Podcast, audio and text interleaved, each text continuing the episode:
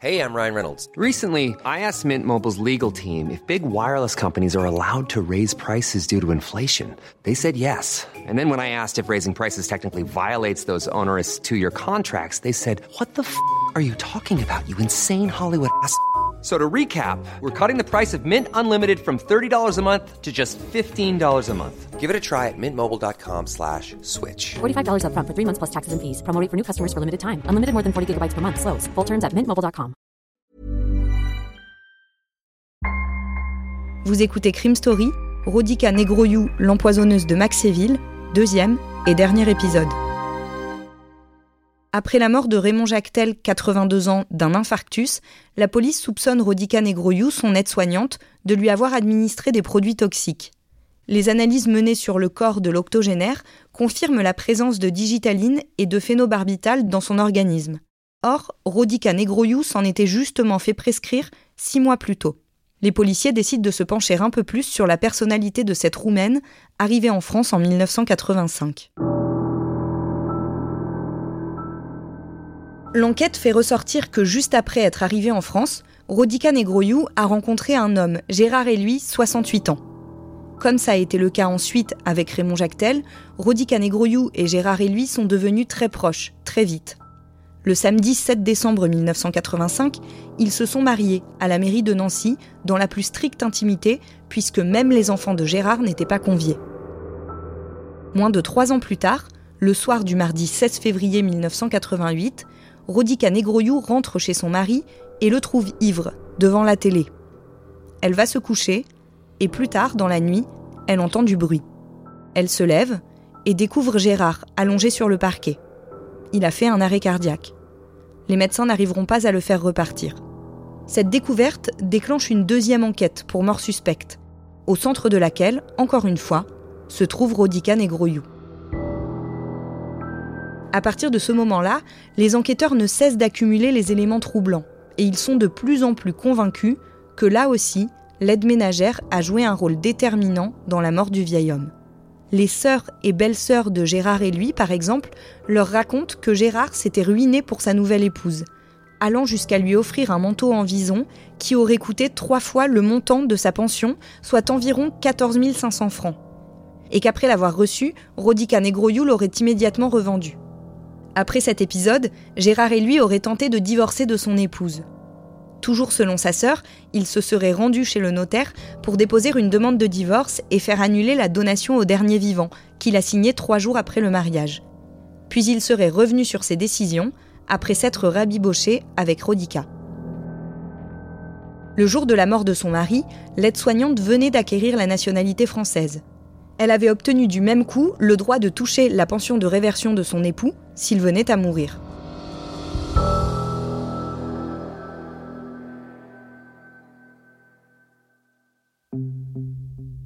Damien, les enfants de Gérard disent qu'en fait, ce couple vivait séparé et que Rodica Negroyou ne venait que au moment où il touchait sa pension.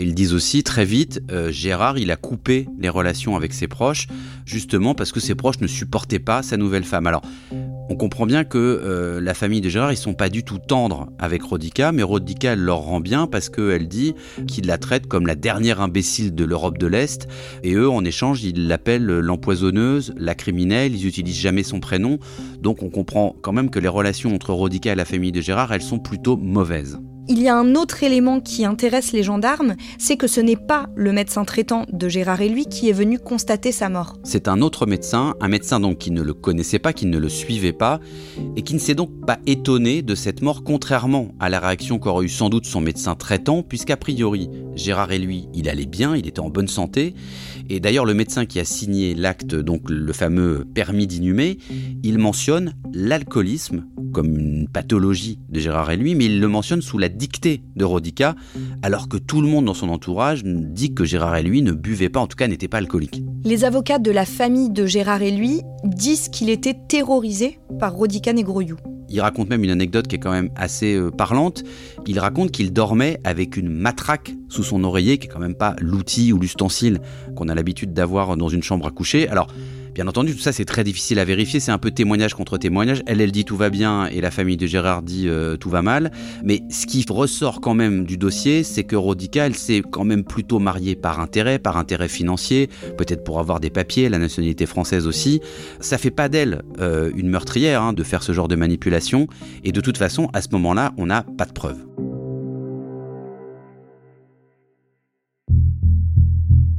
Quatre ans après sa mort, les enquêteurs décident de procéder à l'exhumation du corps de Gérard et lui. L'objectif est de savoir si, comme Raymond Jactel, il a lui aussi ingéré des substances ayant pu provoquer sa mort. Les prélèvements effectués sur les poils, les cheveux et le foie de Gérard et lui révèlent qu'il a bien pris de la digoxine, en quantité potentiellement mortelle. L'analyse des cheveux en particulier montre que son exposition à ce produit a duré plusieurs mois, comme c'était le cas pour Raymond Jactel. Le mardi 9 juin 1992, les enquêteurs perquisitionnent la maison de Rodica Negroyou, à Maxéville.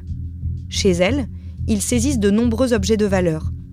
Des meubles, des bijoux, des articles de décoration. Ils trouvent aussi un dictionnaire Vidal, ouvrage qui recense les différents médicaments. Quelques heures plus tard, l'aide-soignante quitte son domicile encadrée de policiers et les mains menottées.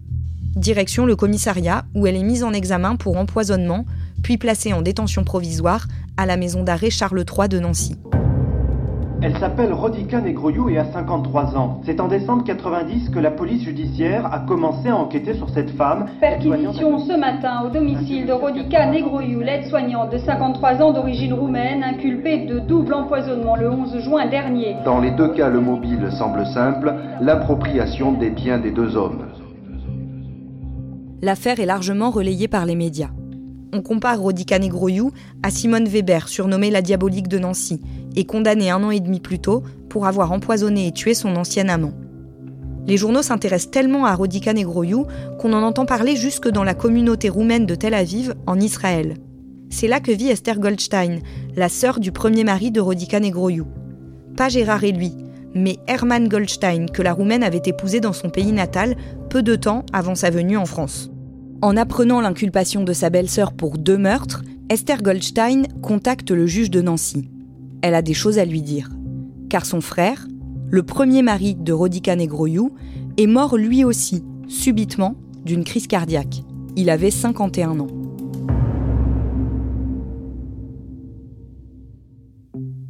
Damien, qu'est-ce qu'on sait de ce premier mariage? Rodica Negroiu, elle a épousé Hermann Goldstein en 1966 en Roumanie. Alors il est mort 16 ans plus tard, en août 1982. À ce moment-là, le couple est en instance de divorce, mais il ne sera pas prononcé puisqu'il est mort avant la fin de la procédure. Il est mort, on l'a dit, d'une crise cardiaque, seul chez lui. Rodica Negroiu bénéficie d'un non-lieu concernant la mort de son premier mari, car il n'y a pas assez d'éléments pour la mettre en cause, et après dix mois de détention, alors que l'instruction est toujours en cours, elle est libérée.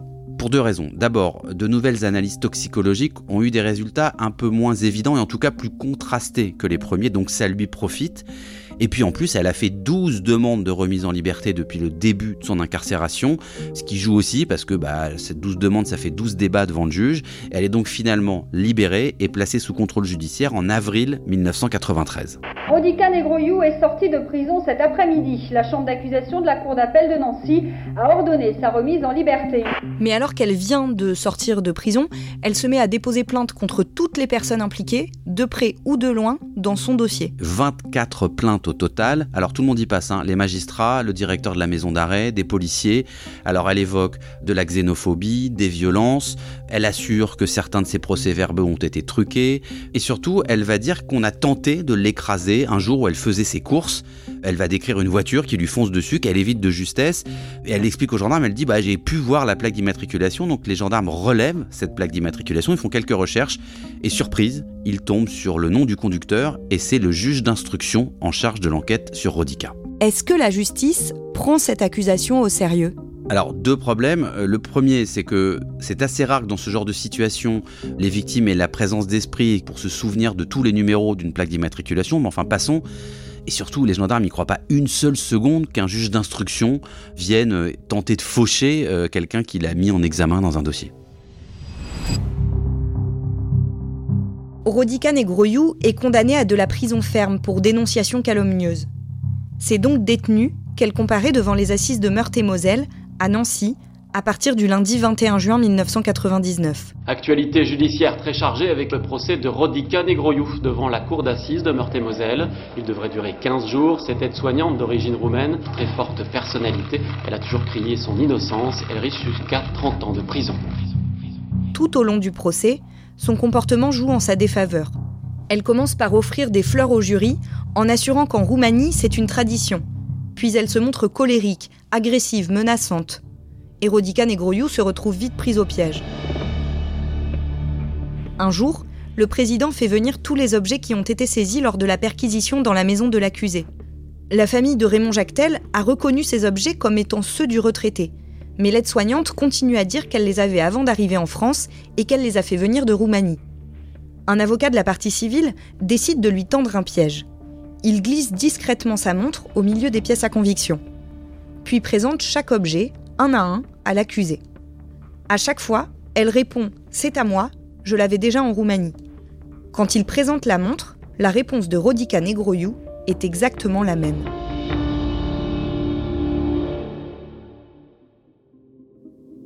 Damien, ce moment fait sensation. Ce moment démontre que Rodica Negroyou a menti, mais il y en a un autre qui va être important, c'est le moment où Claude, euh, l'enfant de l'assistance publique que Raymond avait pris sous son aile et auquel il avait donné les bons au porteur, il va témoigner à la barre, il va dire devant les jurés que finalement, il a trouvé les 700 000 francs de bons à la cave et qu'il les a encaissés. Et quand il dit ça, Rodica, elle explose de colère dans son box. Elle va le traiter de voleur parce qu'elle estime que ces bons lui appartiennent alors qu'en fait, ils n'étaient pas à elle. Rodica, elle se tire une balle dans le pied, clairement, et Claude, lui, va apparaître un peu comme le héros de ce procès qui aura duré 10 jours avec 93 témoins et 12 experts procès au terme duquel elle va être condamnée à 20 ans de réclusion criminelle. L'appel n'existe pas encore à l'époque, il existera seulement à partir de la loi sur la présomption d'innocence en 2000. Donc, cette condamnation, elle est définitive. Son visage est aussi blanc que sa chevelure. Rodica Negroyou accuse le coup. 20 années de réclusion criminelle. Les jurés ont donc tranché. Après 7 années d'instruction, 7 années de bataille, Rodica Negroyou a été reconnu coupable de deux assassinats par empoisonnement. Il est 19h. La guerre de Rodica est terminée. Est-ce que Rodica Negroyou est considérée comme une tueuse en série? Une tueuse en série, c'est sans doute beaucoup dire. Une empoisonneuse en série, ça sans doute. Pour définir un tueur en série, il y a plusieurs critères. D'abord, en général, on dit qu'il faut au moins trois victimes. Là, on en a euh, deux officielles. Et surtout, un tueur en série, c'est quelqu'un qui a un rituel il tue toujours de la même façon, il est toujours euh, euh, muet par les mêmes pulsions. Rodica, elle n'a pas de pulsion particulière. Elle, quand elle tue ces personnes, elle prend pas de réel plaisir, c'est pas une perversion, simplement, elle veut mettre la main sur le magot de ces hommes et la seule solution pour le faire, selon elle, c'est de les tuer. En 2002, le tribunal de grande instance de Nancy annule le mariage de Rodica Negroyou avec Gérard et lui et la déchoit de sa nationalité française. En 2014, alors qu'elle est toujours incarcérée, elle obtient un supplément d'information grâce à de nouveaux éléments.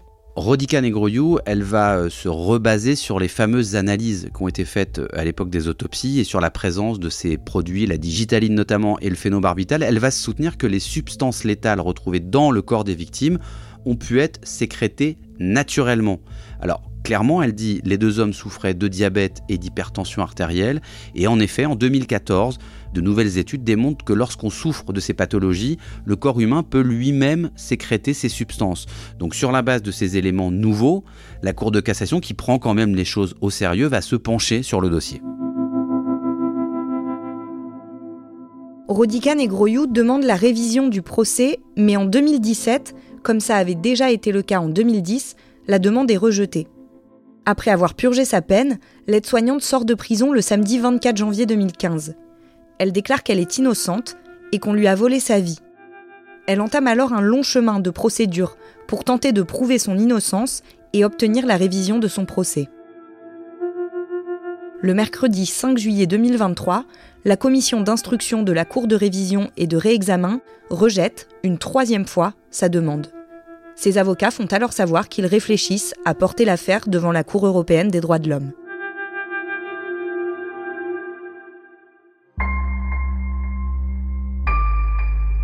Vous venez d'écouter Crime Story, le podcast fait divers du Parisien. avec à la production Thibault Lambert, Barbara Gouy et Raphaël Pueyo, à la réalisation Pierre Chaffanjon et à la rédaction en chef Jules Lavie. Un épisode raconté avec Damien Delseny et un podcast à retrouver chaque samedi sur le site leparisien.fr et sur toutes les plateformes d'écoute. Si vous aimez Crime Story, vous pouvez nous le dire en nous laissant des commentaires ou des petites étoiles. Vous pouvez également écouter tous les jours Code Source, notre podcast d'actualité, présenté par Jules Lavie.